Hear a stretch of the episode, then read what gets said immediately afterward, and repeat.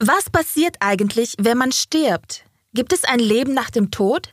Wenn man beim Tod zu einer unsterblichen Seele wird, wozu dann noch die Wiederkunft Christi? Wird der Atem des Lebens zu einem Geist? Vielleicht ist es überraschend anders, als ihr denkt. Vergesst nicht, uns zu abonnieren und schaut euch die Links unter dem Video an, um weitere lebensrettende Informationen zu erhalten. Ich heiße Kami Uthman. Seid gespannt auf die Antworten, denn jetzt beginnt Unlocking Bible Prophecies. Weltweit nimmt das Chaos zu. Wieder gab es Berichte über einen Heckenschützen. Politische Zerwürfnisse und eine weltweite Pandemie erschüttern die Welt. Man hat das Gefühl, dass die Welt untergeht. Steuern wir auf eine neue Weltordnung zu? Was geschieht noch? Machen Sie sich mit der internationalen Sprecherin Cami Oatman auf, die biblische Wahrheit zu entschlüsseln und entscheidende Antworten zu entdecken. Bei ihren Reisen in die ganze Welt konnte sie oft unter Lebensgefahr unglaubliche Wunder festhalten. Seien Sie dabei bei Unlocking Bible Prophecies 2.0. Wir stellen Ihnen göttliche Anweisungen vor, um uns unbeschadet durch das zu bringen, was noch vor uns liegt. Gemeinsam werden wir sehen, wie sich biblische Prophetie schneller als je zuvor erfüllt und was uns Hoffnung für die Zukunft gibt.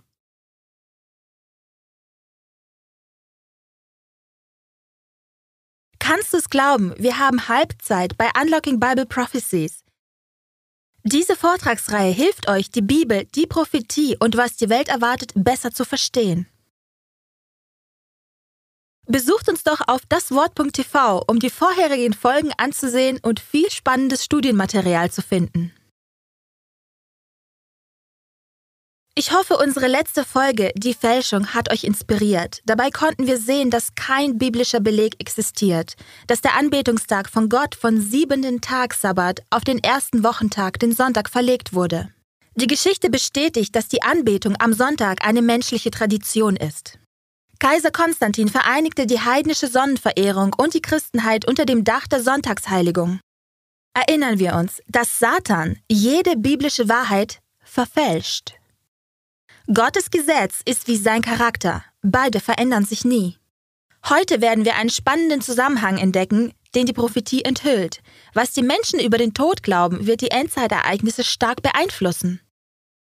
Können wir eine Hoffnung finden, die über das Grab hinausreicht? Was passiert beim Tod wirklich?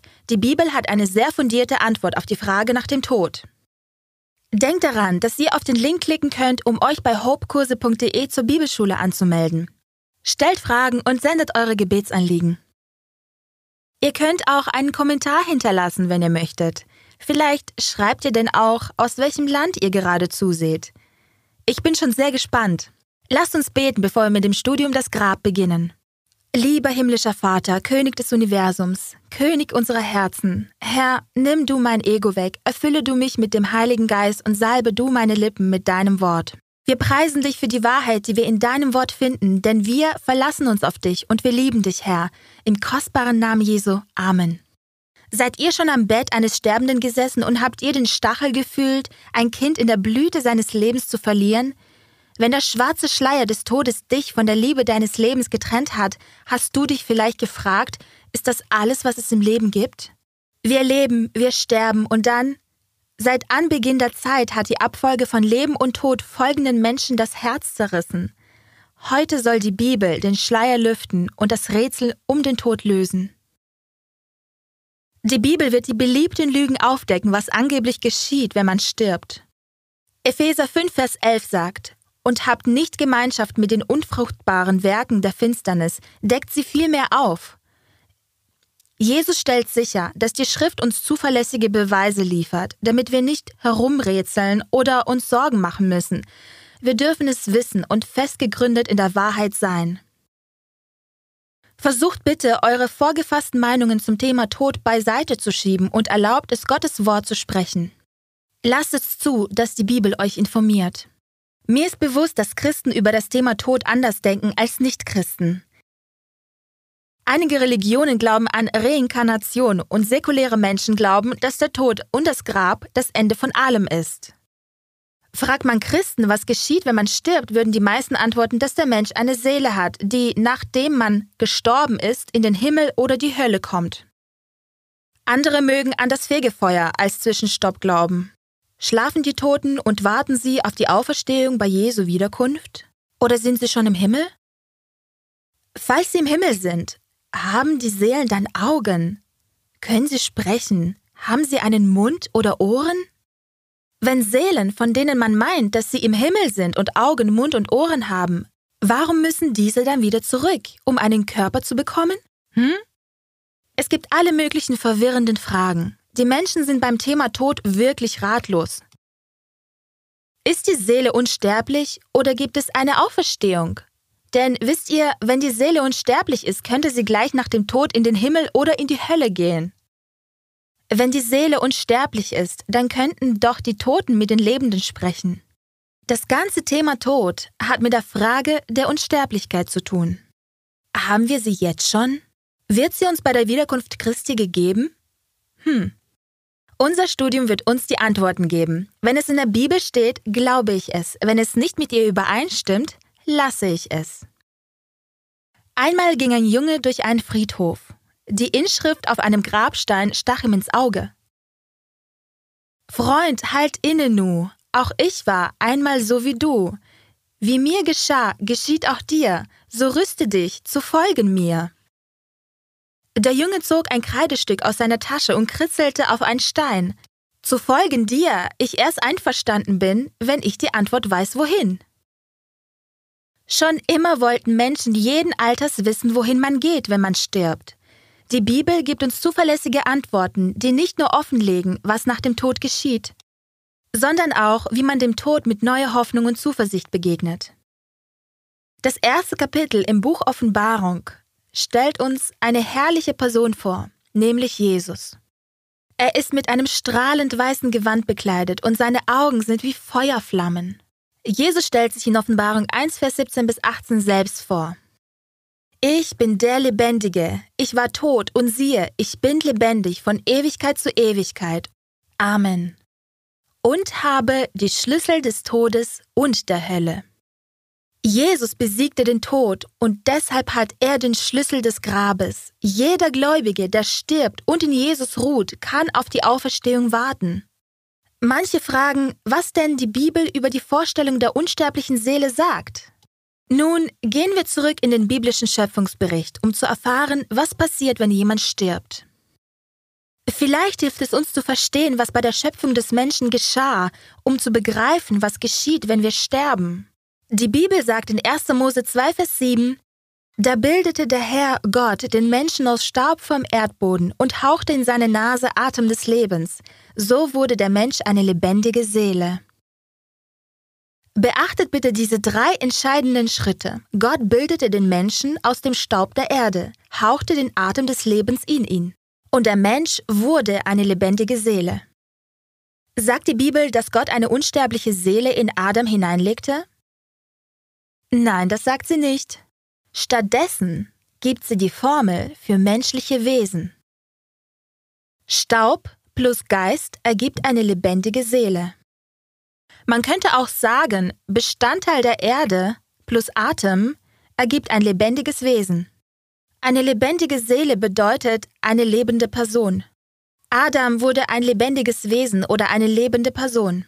Versteht ihr? Ich habe keine Seele, sondern ich bin eine Seele. Eine lebende Kreatur, also eine Person, und ihr seid es auch. Wir wollen herausfinden, was eine Seele ist, ob sie unsterblich ist oder irgendwann sterben kann. Hesekiel 18, Vers 4 sagt uns, Siehe, alle Seelen gehören mir, die Seele, die sündigt, soll sterben. Hm, die Bibel erklärt, dass eine lebendige Seele stirbt. Dass also eine Person stirbt oder ein Leben vergeht. Diese drei Begriffe sind austauschbar. Matthäus 16, Vers 25 bis 26. Denn wer irgend sein Leben erretten will, wird es verlieren, wer aber irgend sein Leben verlieren, um meinetwillen, wird es finden. Denn was wird es dem Menschen nützen, wenn er die ganze Welt gewöhne, aber seine Seele einbüßte? Oder was wird ein Mensch als Lösegeld geben für seine Seele? Sterblich bedeutet dem Tod unterworfen. Man kann sterben. Unsterblich bedeutet unvergänglich. Man kann nicht sterben. 1. Timotheus 1, Vers 17 erklärt, Dem König der Ewigkeit aber, dem Unvergänglichen, Unsichtbaren, allein weisen Gott, sei Ehre und Ruhm von Ewigkeit zu Ewigkeit. Nur der König des Universums ist unsterblich. Wir als Gläubige, die wir auf der Erde leben und sterben, werden erst Unsterblichkeit bekommen, wenn Jesus Christus wiederkommt. 1. Timotheus 6, Verse 15 bis 16 der Selige und allein Gewaltige, der König aller Könige und Herr aller Herren, der allein Unsterblichkeit hat, der da wohnt in einem Licht. Wieder wird die Wahrheit wiederholt, dass Gott allein Unsterblichkeit hat. Wisst ihr, die griechische Philosophie lehrte, dass die Seele unsterblich ist. Es ist eine menschengemachte Lehre, dass die Seele getrennt vom Körper existieren kann und dass sie irgendwie über eigenes Leben verfügt. Die Bibel lehrt jedoch, dass Menschen eine ganzheitliche, physisch-mentale und spirituelle Einheit sind. Diese Bestandteile kann man nicht trennen. Man braucht alle drei Teile, um eine ganze Person zu bilden. Wogegen der Spiritismus und die Weltsicht des New Age lehren, dass die Seele unsterblich ist. Diese menschengemachte Lehre trennt die Seele beim Tod eines Menschen vom Körper, als ob sie zwei getrennte Wesen wären. Der Spiritismus lehrt, dass beim Tod diese Essenz des Ich zum Himmel hinaufschwebt und weiterlebt. Zudem kann man zurückkommen und mit den Lebenden kommunizieren. Freunde, seht und versteht ihr, warum das so eine tödliche Idee ist? Der Teufel kann diese falschen Vorstellungen über den Tod ausnutzen, um uns zu verführen, und das tut er. Lesen wir, was die Bibel in 1. Korinther 15, Vers 51 bis 52 sagt. Siehe, ich sage euch ein Geheimnis. Wir werden zwar nicht alle entschlafen, wir werden aber alle verwandelt werden, plötzlich, in einem Augenblick, zur Zeit der letzten Posaune. Denn die Posaune wird erschallen und die Toten werden auferweckt werden, unverweslich. Und wir werden verwandelt werden. Als Gott Adam schuf, legte er seinen Atem in ihn hinein und keine unsterbliche Seele. 1. Mose 2, Vers 7 da bildete der Herr Gott den Menschen aus Staub vom Erdboden und hauchte in seine Nase Atem des Lebens. So wurde der Mensch eine lebende Seele. Denkt daran, dass der Tod die Umkehrung der Schöpfung ist. Was geschieht also, wenn ein Mensch stirbt? Was kehrt zu Gott zurück? Ist das ein Geheimnis?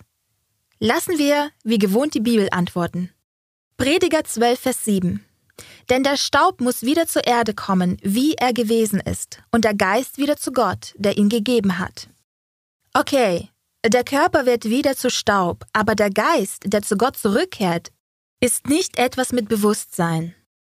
Es ist der Atem oder die göttliche Kraft, die zu Gott zurückkehrt. Gott bewahrt die Identität eines Menschen in seinem Gedächtnis. Das hebräische Wort für Geist im Alten Testament ist Ruach, was Atem bedeutet. Geist und Atem sind also das gleiche. Der Geist und die Seele sind verschieden. Gott bildet den Menschen aus dem Staub der Erde, das ist der Körper. Gott haucht dem Menschen seinen Ruach ein, das hebräische Wort für Geist oder Atem. Und dann wird der Mensch eine lebendige Seele. Wenn ein Mensch stirbt, wird der Körper wieder zu Staub und der Geist oder Atem des Lebens, die Lebenskraft, kehrt zu Gott zurück. Hiob 27, Vers 3 zeigt uns, dass Atem und Geist das gleiche sind. Solange noch Lebensgeist in mir ist und Gottes Atem in meiner Nase. Also ist der göttliche Lebensgeist der Atem und nicht irgendein Geist, der aus der Nase kommt. Ich würde das gerne anhand einer Glühbirne veranschaulichen. Nehmen wir an, wir wollen es in einem Raum hell haben. Dazu brauche ich diese Glühbirne, aber ich brauche mehr als nur eine einfache Glühbirne. Diese Glühbirne soll den Körper eines Menschen darstellen. Damit wir Licht oder Beleuchtung erhalten, muss ich die Glühbirne an den Strom anschließen. Die Glühbirne allein kann nicht erhellen. Ich brauche dafür eine Kraft bzw. Stromquelle. Der Strom, dieser Lebensfunke, stellt Gottes Atem dar. Der Strom kommt durch die Leitung zur Glühbirne und das erzeugt Licht. Als Gottes Atem in Adams Körper kam, erzeugte er Leben. Was passiert, wenn man das Licht von der Leitung trennt? Der Strom ist weg. Wenn wir aufhören zu atmen und das Herz zu schlagen aufhört, sterben wir. Unser Atem, der Lebensfunke, kehrt zu Gott zurück. Wie Hiob uns sagte, entspricht der Atem nicht der Seele, sondern Atem entspricht dem Leben. Gibt es im Tod irgendein Bewusstsein? Psalm 146, Vers 4 sagt, Fährt der Geist aus, wird es wieder zur Erde. An dem Tag ist's aus mit allen seinen Plänen. Prediger 9, Verse 5 bis 6. Denn die Lebendigen wissen, dass sie sterben müssen, aber die Toten wissen gar nichts und es wird ihnen auch keine Belohnung mehr zuteil, denn man denkt nicht mehr an sie. Ihre Liebe und ihr Hass wie auch ihr Eifer sind längst vergangen, und sie haben auf ewig keinen Anteil mehr an allem, was unter der Sonne geschieht. Wie hieß das? Die Toten wissen nichts? Warum nicht? Weil beim Tod ihre Gedanken dahin sind, denn das Bewusstsein erlischt. Es gibt keine Gefühle wie Liebe, Hass oder Neid mehr. Unsere Lieben, die gestorben sind, ruhen friedlich im Grab. Was nun folgt, mag euch überraschen. Wusstet ihr, dass die Bibel lehrt, dass der Tod wie ein Schlaf ist? Und zwar ein friedlicher Schlaf, der bis zu Jesu Wiederkunft andauern wird. Wusstet ihr auch, dass die Bibel den Tod mehr als 50 Mal als Schlaf beschreibt? Psalm 13, Vers 4 sagt, Schau her, antworte mir, Herr, mein Gott. Mach hell meine Augen, dass ich nicht zum Tod entschlaffe. Auch hier nennt die Bibel den Tod einen Schlaf. Nirgendwo in der Bibel gibt es eine unsterbliche Seele, nein. Eines Tages reisten Jesus und seine Jünger, um ihre Freunde Lazarus, Maria und Martha zu besuchen. Da erhielt Jesus die dringende Botschaft, dass Lazarus sehr krank geworden und gestorben war. Jesus antwortete noch drei Tage, bis er die Schwestern besuchte. Jesu Kommentar auf dem Weg dorthin ist sehr aufschlussreich. Johannes 11, Verse 11 bis 14. Lazarus, unser Freund, ist eingeschlafen, aber ich gehe hin, damit ich ihn aufwecke. Seine Jünger waren verwirrt. Herr, wenn er eingeschlafen ist, so wird er geheilt werden. Sie dachten, Lazarus ist krank und braucht Ruhe. Jesus sprach jedoch von Lazarus Tod und nicht von einem erholsamen Schlaf zur Genesung. Die Jünger dachten, er wacht am nächsten Morgen auf und fühlt sich besser. Dann nun sagte ihnen Jesus gerade heraus, Lazarus ist gestorben. Für Jesus und alle anderen Schreiber der Bibel ist der Tod ein Schlaf. Jesus besuchte Martha und sprach mit ihr. Beachtet diese Worte bitte ganz genau. Johannes 11, Vers 23. Dein Bruder wird auferstehen. Jesus sagte Martha nicht, Weine nicht, ich habe gute Nachrichten, die Seele deines Bruders ist jetzt im Himmel. Nein, Jesus sagte, er würde ihn vom Grab auferwecken. Als nächstes berichtet uns Johannes 11, Vers 24 bis 25, was Martha über den Tod glaubte. Martha spricht zu ihm, ich weiß, dass er auferstehen wird, in der Auferstehung am letzten Tag.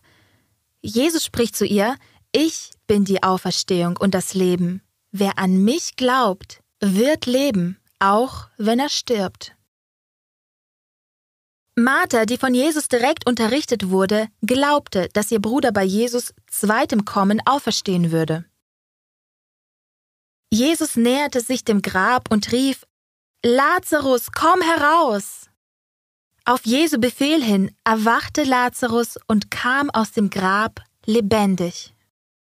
Betrachten wir diese Szene mit dem verbreiteten Gedankengut, dass man gleich nach dem Tod in den Himmel kommt. Am Grab hätte Jesus nach oben geblickt und gerufen, Lazarus, komm herunter! Also ich sage euch, wenn ich an Lazarus Stelle schon drei oder vier Tage im Himmel gewesen wäre und Jesus hätte mir befohlen, wieder herunterzukommen, hätte ich spontan geantwortet, Ach, bitte Herr, nein, ich liebe es hier oben so sehr, ich möchte nicht mehr zur Erde zurückkehren. Hättet ihr das nicht auch gesagt? Wenn das, was viele Leute glauben, wahr wäre, hätte Lazarus über das Herrliche, was er im Himmel gesehen hatte, ein ganzes Buch in der Bibel schreiben können. Oder die Paparazzi in seinen Tagen hätten unermüdlich Löcher in den Bauch gefragt, wie denn der Himmel so ist. Aber es gibt keinerlei Aufzeichnungen darüber, weil es keine gegeben hat. Lazarus ruhte die ganze Zeit in seinem Grab, genau wie Jesus es gesagt hatte. Die Bibel beschreibt, dass es im Himmel keine Tränen geben wird, sondern unvorstellbare Freude. Menschen mögen sagen, Ich liebe den Gedanken, dass meine Mutter vom Himmel auf mich herabsieht. Aber was ist, wenn es einen Ehepartner gibt, der dich missbraucht und die Mutter diesen Missbrauch mit ansehen müsste? Was wäre, wenn eine Mutter vom Himmel mit ansehen müsste, wie ihr Sohn sich Drogen in die Venen spritzt und sein Leben damit ruiniert? Leiden Mütter im Himmel am Kummer und Sorgen wegen der Probleme ihrer Kinder hier auf Erden? Gott hat dafür zu viel Mitleid mit uns. Hiob 14, Vers 21 sagt, Sind seine Kinder in Ehren, das weiß er nicht. Oder ob sie verachtet sind, das wird er nicht gewahr. Im Psalm 115, Vers 17 heißt es, Die Toten rühmen den Herrn nicht, keiner, der zum Schweigen hinabfährt. Die Toten gehen nicht schnurstracks in den Himmel, Freunde. Denn wenn sie im Himmel wären, würden sie Gott dafür loben, dass er sie dorthin gebracht hat. Die Bibel benutzt das Wort Seele etwa 1600 Mal, aber niemals im Zusammenhang mit dem Begriff unsterblich. Dafür bezeichnet sie den Tod immer als Schlaf. Stellt euch einmal so vor. Menschen, die operiert werden, beschreiben das Wegtreten bei der Narkose als Schwindelgefühl. Es können viele Stunden vergehen, bis der Patient aufwacht. Manchmal erwachen sie wie in einem Nebel, fühlen Schmerzen und fragen sich, was ist passiert? Als nächstes erkennen sie, dass sie sich im Aufwachraum befinden. Je wacher sie werden, desto bewusster wird ihnen, dass zwischen Schwindelgefühl und dem Schmerz Zeit verstrichen ist. Obwohl für sie der Schmerz gleich nach dem Schwindelgefühl kommt, war die Person in der Zwischenzeit bewusstlos und im tiefen Schlaf. Das zeigt, was beim Tod geschieht. Den Menschen wird gar nicht bewusst, dass sie gestorben waren. Im nächsten bewusst erlebten Augenblick wird Jesus in den Wolken wiederkommen. Nun, was war mit dem Schächer am Kreuz? Sagte Jesus ihm nicht, dass er in den Himmel kommen würde? Lukas 23, Vers 42 bis 43. Und er sprach, Jesus, gedenke an mich, wenn du in dein Reich kommst. Und Jesus sprach zu ihm, Wahrlich, ich sage dir heute, wirst du mit mir im Paradies sein. Jesus versprach ihm nicht, dass er am gleichen Tag mit ihm im Himmel sein würde. Nein, denn Jesus selbst ging an jenem Tag nicht ins Paradies. Erinnern wir uns, im Tod ruhte er im Grab und am Morgen der Auferstehung sagte Jesus in Johannes 20, Vers 17 eindeutig, Denn ich bin noch nicht aufgefahren zum Vater. Wie sollen wir also das verstehen, was Jesus am Tag der Kreuzigung dem Schächer verhieß? Am Tag der scheinbaren Niederlage und Finsternis, als alles verloren schien, wurde dieses Versprechen gegeben. Du wirst mit mir im Paradies sein. Der Schächer starb mit der Zusicherung des ewigen Lebens, so wie jedes andere Kind Gottes, das es bei Jesu Wiederkunft an jenem großartigen Auferstehungsmorgen auferweckt wird. Vergesst nicht, dass es in der griechischen Sprache der Originalmanuskripte keine Satzzeichen gab. Die wurden erst hunderte von Jahren später eingefügt. Es gibt zwei Stellen in der Bibel, die wir gleich betrachten werden, wo falsche Satzzeichen eingefügt wurden. Der erste Text, den wir gerade eben gelesen haben, ist Lukas 23, Vers 43. Verschiebt man den Doppelpunkt um ein Wort, wird die Bibel wieder vollkommen stimmig. Dann sagt der Text nämlich, wahrlich, ich sage dir heute, du wirst mit mir im Paradies sein. Die zweite Stelle mit einem fehlenden Komma steht im Englischen in Apostelgeschichte 19, Vers 12. Die King James Bible spricht von kranken Schweißtüchern. Hm sodass sogar Schweißtücher oder Gürtel von seinem Leib zu den Kranken gebracht wurden und die Krankheiten von ihnen wichen und die bösen Geister von ihnen ausfuhren. Okay, lass uns jetzt das Komma hinzufügen.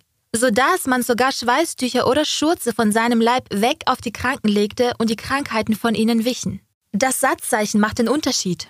Also, wir können ganz klar sehen, dass man nach dem Tod schläft und auf die Auferstehung wartet. Wenn wir wissen, dass das die Wahrheit ist, dann ist Unsterblichkeit vor der Wiederkunft Christi eine Lüge. Nur Gott hat Unsterblichkeit. Warum möchte Satan, dass wir glauben, dass wir nicht sterben? Es begann mit dieser ersten Lüge in Eden und die Menschheit glaubt es bis heute, tausende Jahre später immer noch. Seine Dämonen können sich als unsere toten Verwandten oder Freunde ausgeben und uns angeblich Botschaften aus dem Jenseits bringen. Das kann dazu führen, dass wir Satans Lügen glauben. Fallt nicht auf die erste Lüge der alten Schlange Satan herein. Warum möchte Satan, dass Menschen glauben, dass die Toten lebendig sind und Kontakt aufnehmen können? Damit seine gefallenen Engel als Geister der Verstorbenen auftreten und viele Menschen in die Irre führen können. Es gibt einen Kanal, den viele für heilig halten. Durch diesen Kanal bindet Satan Seelen an sich. Stimmen sprechen, Erscheinungen finden statt und eine verzaubernde Kraft wirkt in Menschen. Das ist Spiritismus. Es kann bei dem scheinbar harmlosen Spiel mit einem Ouija-Brett anfangen. Mit dem Erlernen von Zaubersprüchen, wie man eine Hexe wird, aber später erscheint ein Entrinnen nicht mehr möglich. Eine der erfolgreichsten Verführungen Satans ist die Vorstellung, dass es keine Rolle spielt, was Menschen glauben. Er weiß sehr gut, dass eine Wahrheit, die angenommen und wertgeschätzt wird, die Seele des Empfängers heiligt. Deshalb versucht Satan ständig, sie durch falsche Theorien, Fabeln und einem völlig anderen Evangelium zu ersetzen. Meine Kollegin Sue und ich flogen in einer kleinen Maschine sehr früh von Palm Springs nach Denver. Ich saß neben einem Geschäftsmann, der sehr vornehm aussah. Er stellte sich mir als Nick vor und hatte einen liebenswerten britischen Akzent. Er erzählte mir, dass er unterwegs zu einem seiner Häuser in einem bekannten Winterskiort Colorados war. Nachdem wir einige Höflichkeiten ausgetauscht hatten, stellte ich nur fest, Oh, Gott hat sie gesegnet. Uh, er sagte scharf, Nein, die Göttin. Er schnitt eine Grimasse und sein ganzer Körper erschauerte. Danach entspann sich ein zweistündiges, freundliches, aber offenes Gespräch. Ich wusste sofort, dass ich meinen himmlischen Vater um die richtigen Worte bitten musste. Und Gott gab sie mir. Nick hatte schon sehr jung sein Leben der Anbetung der Göttin geweiht. Er sagte mir gerade heraus, dass Christen der Feind sind. Das macht dich zu meinem Feind. Wir sind auf verschiedenen Seiten. Denn ich bin ein Kämpfer für die Göttin. Nun, ich wandte mich zu ihm und sagte, nun ich bin ein Kämpfer für den einen, allmächtigen Gott. Für einen kurzen Moment herrschte eine unangenehme Pause. Ich sagte, Nick, Sie sind nicht mein Feind. Das ist nur Satan. Die Bibel sagt uns, wer diesen Kampf gewinnen wird. Und meine Freundin Sue saß zwei Reihen entfernt und bekam einige Gesprächsfetzen mit, weil es ein so früher Flugzeug war, sprach außer Nick und mir niemand im Flieger, und so begann sie still zu beten. Nick erzählte mir, dass er sein Leben lang daraufhin trainierte, Christen auszulöschen und das schon bald vorgesehen ist. Vor Jahren gab die Königin mir detaillierte Anweisungen, wie ich meine Computersoftwarefirma für diesen Kampf aufbauen sollte. Sie machte mich sehr wohlhabend und erfolgreich. Sie wird bald erscheinen und aus der Erde hervorkommen. Er fuhr fort. Seit ich mich als Kind übergeben habe, habe ich keine Wahl und muss ihre Anweisungen befolgen. Nick und ich sprachen dann über den freien Willen und was nach dem Tod geschieht. Auch darüber, was wirklich hinter den Erscheinungen steckt und Satans Verführungen. Also ähnliche Dinge, wie wir sie jetzt besprechen.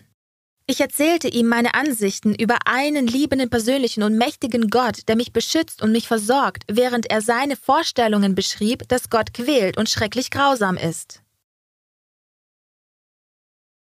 Er erzählte mir einiges aus seinem Leben, auch wie tote Familienangehörige ihm erschienen und mit ihm sprechen. Dämonen quälen ihn oft und sind ihm schon dreimal erschienen. Ich erklärte ihm aus der Bibel, dass die Toten nichts wissen und wie böse Engel sich verstellen und Menschen bedrängen.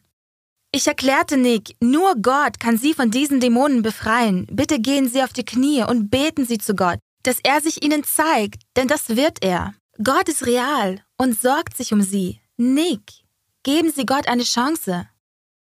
Nick verriet mir, ich habe mein Leben lang darauf hingearbeitet, Christen auszulöschen. Es soll bald geschehen. Die Göttin wird bald erscheinen und aus der Erde hervorkommen. Ich antwortete, ja, ich glaube, dass die biblische Prophetie uns sagt, dass einige, die für die Wahrheit der Bibel einstehen, vor der Wiederkunft Jesu verfolgt werden. Aber nach der Wiederkunft werden die Gläubigen nach Eden zurückkehren, zum ewigen Leben im Himmel. Ich wandte mich zu ihm und fragte, Nick, was ist Ihr Endziel? Er wurde still, war sichtlich bestürzt und sagte schließlich, Ehrlich gesagt habe ich darüber noch nie nachgedacht. Auch die Göttin hat mir nie etwas über ein Endziel offenbart. Ich werde sie fragen müssen. Nick war zunehmend fasziniert von einem, wie er sagte, warmen Schein, der mich umgab. Er sagte, ich verstehe das nicht. Sie strahlen ein inneres Licht und eine innewohnende Kraft aus. Ich blickte ihm in die Augen und lächelte. Ich sagte Nick, das ist Jesus. Auch Sie können an ihm Anteil haben. Freunde, wir sind inmitten einer Schlacht im großen Kampf, wobei auf dieser Erde nur wenig Zeit bleibt. Sogar die Anbeter Satans wissen, dass die Zeit kurz ist. Satans gefallene Engel erscheinen als Boten aus der Geisterwelt. Das heißt, böse Engel verstellen sich als tote Freunde und Verwandte, um mit jemandem Gemeinschaft zu haben, die für solche Dinge offen und dafür bereit sind. Während angeblich die Lebenden mit den Toten sprechen, übt der Fürst des Bösen seinen bezaubernden Einfluss über ihren Verstand aus. Satan besitzt die Macht, den Menschen verstorbene Freunde scheinbar sehen zu lassen. Die Täuschung ist perfekt. Das bekannte Aussehen, die Worte, sogar der Tonfall, alles wird ganz genau nachgeahmt.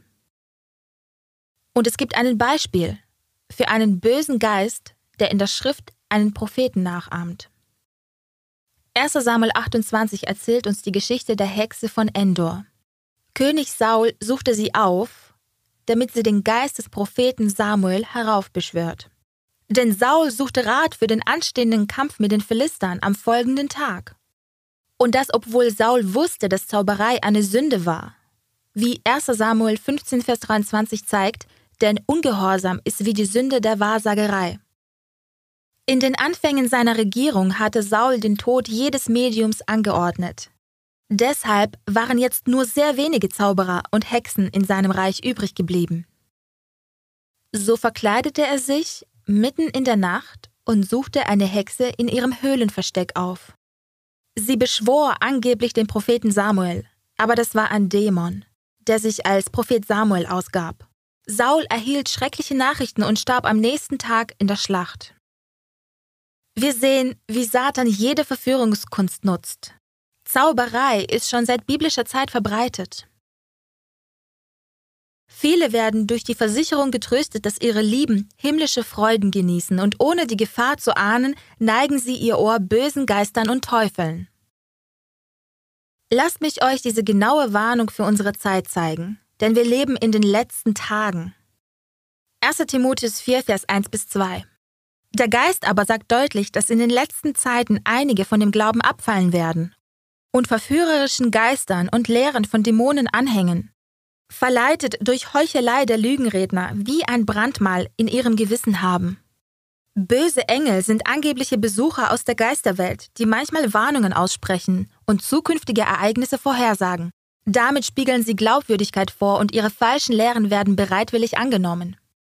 Sie behaupten glücklich im Himmel zu sein und dort erhabene Positionen inne zu haben. Wenn sie dann Vertrauen gewonnen haben, präsentieren sie Lehren, die der Schrift zuwiderlaufen.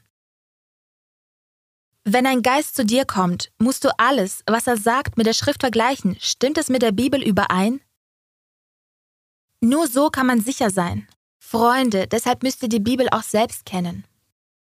Die eigentliche Grundlage des Spiritismus steht mit der Bibel in Konflikt. Prediger 9, Vers 5 warnt uns. Die Toten wissen nichts. Gott hat diese angebliche Kommunikation mit Geistern der Verstorbenen verboten. 1. Korinther 10, Vers 20 sagt, Nein, sondern die Heiden, das, was sie opfern, den Dämonen opfern und nicht Gott. Ich will aber nicht, dass ihr in Gemeinschaft mit den Dämonen seid. Das ist eindeutig. Offenbarung 16, Vers 14. Es sind Geister von Dämonen, die tun Zeichen und gehen aus zu den Königen der ganzen Welt, sie zu versammeln zum Kampf am großen Tag Gottes des Allmächtigen. Mit den Dämonen der Geisterwelt zu tun zu haben, war bei Todesstrafe verboten. 3. Mose 19, Vers 31. Ihr sollt euch nicht zu den Totengeistern und zu den Wahrsagern wenden, ihr sollt sie nicht aufsuchen, euch an ihnen unrein zu machen. Ich bin der Herr, euer Gott. Kapitel 20, Vers 27. Und wenn in einem Mann oder eine Frau ein Totengeist oder Wahrsagegeist ist. Sie müssen getötet werden. Man soll sie steinigen. Doch heute hat der Spiritismus sogar Einzug in wissenschaftliche Kreise gehalten. Er ist in Kirchen eingedrungen und hat die Gunst gesetzgebender Institutionen gewonnen. Diese riesige Verführung im neuen Gewand ist ein Abklatsch der alten verbotenen Zauberei. Matthäus 24, Vers 24 sagt, denn es werden falsche Christusse und falsche Propheten aufstehen und werden große Zeichen und Wunder tun, um, wenn möglich, auch die Auserwählten zu verführen. Die gefallene Christenheit wird in der Offenbarung als Babylon bezeichnet. Sagt Gott, was für ihren Fall letztendlich verantwortlich ist? Offenbarung 18, Vers 2. Gefallen, gefallen ist Babylon, die große, und ist eine Behausung der Dämonen geworden. Und ein Gefängnis aller unreinen Geister und ein Gefängnis aller unreinen und verhassten Vögel. In anderen Worten, Babylon befindet sich im Zustand der Verwirrung, weil Dämonen und Geister in die christlichen Kirchen eingedrungen sind. Die Christenheit fällt, weil Satan durch seine Lüge, dass die Toten leben, Zutritt zu den Kirchen erlangt hat. Viel zu oft werden Mitteilungen von Satans Botschaftern, die sich als Geister der Verstorbenen ausgeben, als wunderbare Ratschläge der Erlösten an die Kirchen willkommen geheißen und gefeiert. Wie wir gerade in der Bibel sehen konnten, schlafen die Toten in ihren Gräbern. Sie sind keine sprechenden Geister. Durch diese Lüge verführt Satan wirkungsvoll und jeder Kontakt ist ein Treffer. Kein Wunder, dass der Apostel Paulus uns so eindringlich vor der Verführung warnt, vor verführerischen Geistern und Lehren der Dämonen. Gemäß der Offenbarung suchen die gleichen bösen Engel, die sich als Geister der Verstorbenen ausgeben, die Könige und Spitzenpolitiker der Welt aus. Warum tun sie das? Offenbarung 18, Vers 23. Denn durch deine Zauberei wurden alle Völker verführt. Diese Engel, beziehungsweise diese bösen Engel, die angeblich die Geister der Verstorbenen sind, sind die treibende Kraft, die die Staatsoberhäupter der Welt beeinflussen wird und sie in die letzte Schlacht, Armageddon genannt, führen wird, was mit ihrer völligen Vernichtung enden wird. Offenbarung 16, Vers 14 sagt, sie zu versammeln zum Kampf am großen Tag Gottes des Allmächtigen. Es ist tragisch, dass Staatsführer vieler Nationen jene aufsuchen, die angeblich Botschaften von den Toten erhalten bevor sie wichtige Entscheidungen treffen. Kein Wunder, dass so viel Chaos auf dieser Welt herrscht.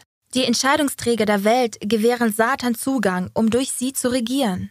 Jesaja 8, Vers 19 bis 20. Wenn sie euch aber sagen werden, befragt die Totenbeschwörer und Wahrsager, die flüstern und mummeln, so antwortet ihnen, soll nicht ein Volk seinen Gott befragen? Oder soll man die Toten für die Lebendigen befragen? Zum Gesetz und zum Zeugnis, wenn sie nicht so sprechen, gibt es für sie kein Morgenrot.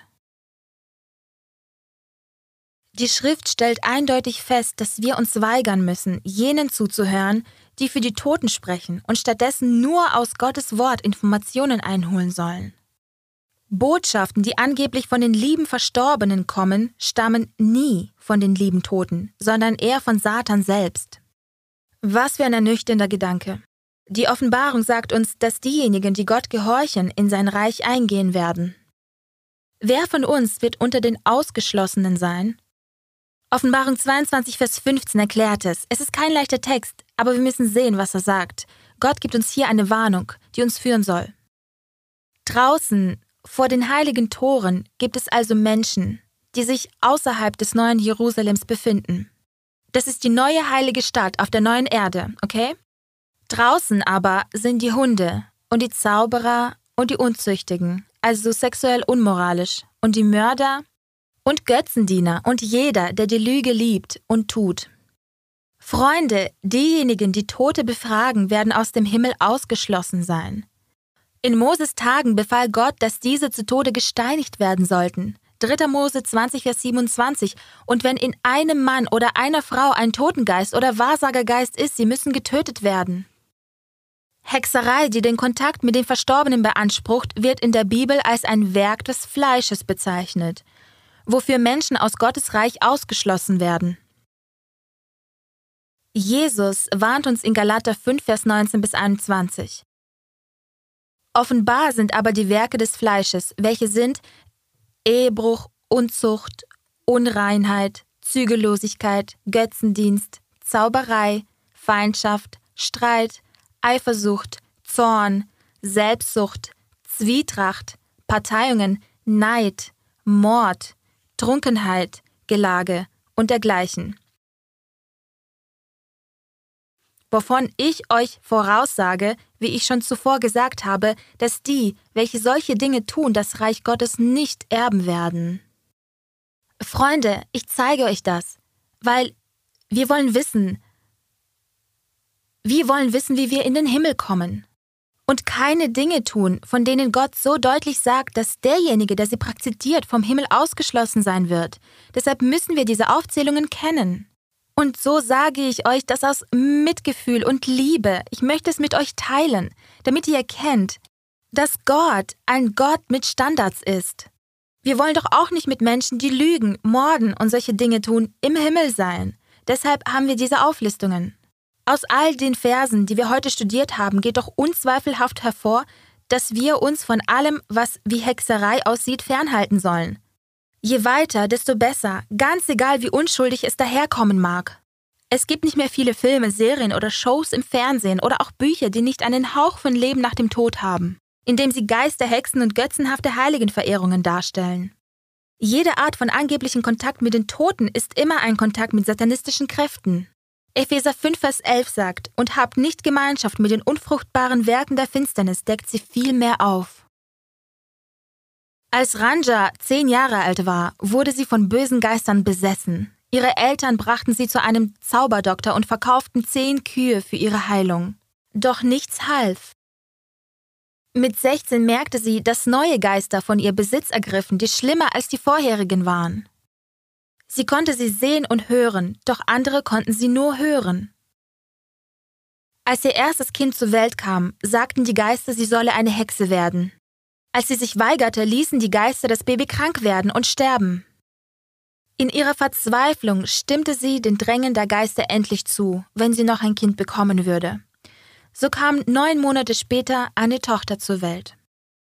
Im Laufe der nächsten Jahre wurde sie zu einer sehr mächtigen Hexe. Sie hatte keine Kontrolle über ihr eigenes Leben und tat nur, was die Geister ihr befahlen. Durch die mächtige Medizin, die sie zusammenbraute, wurden viele Menschen geheilt und Wunder gewirkt. Sie hatte die Macht, Gewehre und Kugeln wirkungslos zu machen. Sie wurde ein wichtiges Mitglied der Gemeinschaft und deshalb auch sehr wohlhabend. Einmal kamen 27 bewaffnete Männer zu ihrem Haus, und obwohl sie sie verletzen wollten, waren sie vor ihr machtlos. Sie hatte sogar die Macht, Krokodilen den Rachen zu verschließen. Als weitere Geister in sie eindrangen, schienen sie sie sogar einmal tagelang auf den Grund des Flusses zu nehmen und mit ihr zu sprechen. Sie tauchte nicht auf, um Atem zu schöpfen. Obwohl sie so mächtig war und Menschen heilen und Kugeln wirkungslos machen konnte, war ihr elend zumute. Eines Tages traf Ranja zwei junge Menschen, die ihr sagten, dass sie den einen allmächtigen Gott anbeteten. Ranja war davon fasziniert und ging mit ihnen die folgende Woche zur Kirche. Sie fühlte sich immer noch elend und war oft krank, weil die Geister sie bestraften. Gerade als sie aufgeben wollte, traf sie einen Adventisten, der ihr von Jesus erzählte und ihr eine Bibel gab. Diesem Mann zuzuhören brachte sofort Frieden in ihr Haus und sie fühlte sich besser. Die Geister waren darüber erbost und warnten sie, dass schlimme Dinge passieren würden, wenn sie sich von ihnen abwandte. Ranja entschied sich trotzdem, Jesus anzunehmen. Die Geister hielten ihr Versprechen. Ranjas Haus brannte ab und sie verlor alles in den Flammen. Die Geister quälten sie Tag und Nacht so stark, dass sie schon fast dachte aufzugeben und eine Hexe zu bleiben. Doch in dieser Zeit geschah etwas, was ihr Leben für immer veränderte. Ranja entdeckte eine Sendereihe von Adventist World Radio. Als sie nun täglich zuhörte, stand ihre Entscheidung fest. Sie wollte Jesus nachfolgen, komme was wolle. Die Geister kämpften weiter gegen sie, doch sie fand heraus, dass die Geister sie in Ruhe ließen, wenn sie Adventist World Radio hörte. Durch viel Gebet, Lesen in der Bibel und Radio hören sind die Geister jetzt verschwunden. Heute ist Ranja ein freies Kind Gottes. Sie erzählt jedem, dass wahre Freiheit nur durch Jesus kommt. Ich erinnere mich an den Ausdruck ihrer Augen, als wir uns umarmten. Ich konnte darin Jesus sehen. Jetzt verbreitet sie das Wort von Gottes Wahrheit in all den Dörfern, die sie früher als Hexe kannten. Doch jetzt ist sie als Nachfolgerin Jesu bekannt. Alle, deren Glauben nicht fest auf dem Fundament der Bibel steht, werden von Satan und seinen verführerischen Geistern überwunden und abspenstig gemacht werden. Offenbarung 3, Vers 10 warnt, vor der Stunde der Versuchung, die kommen wird, über den ganzen Weltkreis, zu versuchen, die auf Erden wohnen. Doch Satan, hört mir gut zu, Freunde, Satan kann nur die besiegen, die freiwillig seinen Versuchungen nachgeben. Jene, die ernsthaft versuchen, Bibelwissen zu erlangen, so wie ihr es heute tut, die danach streben, ihre Seelen durch Gehorsam zu reinigen, werden eine sichere Zuflucht in Gottes Wort finden. Vom ersten Buch Mose bis zur Offenbarung werden Engel barmherzig zu Gottes Kindern ausgesandt.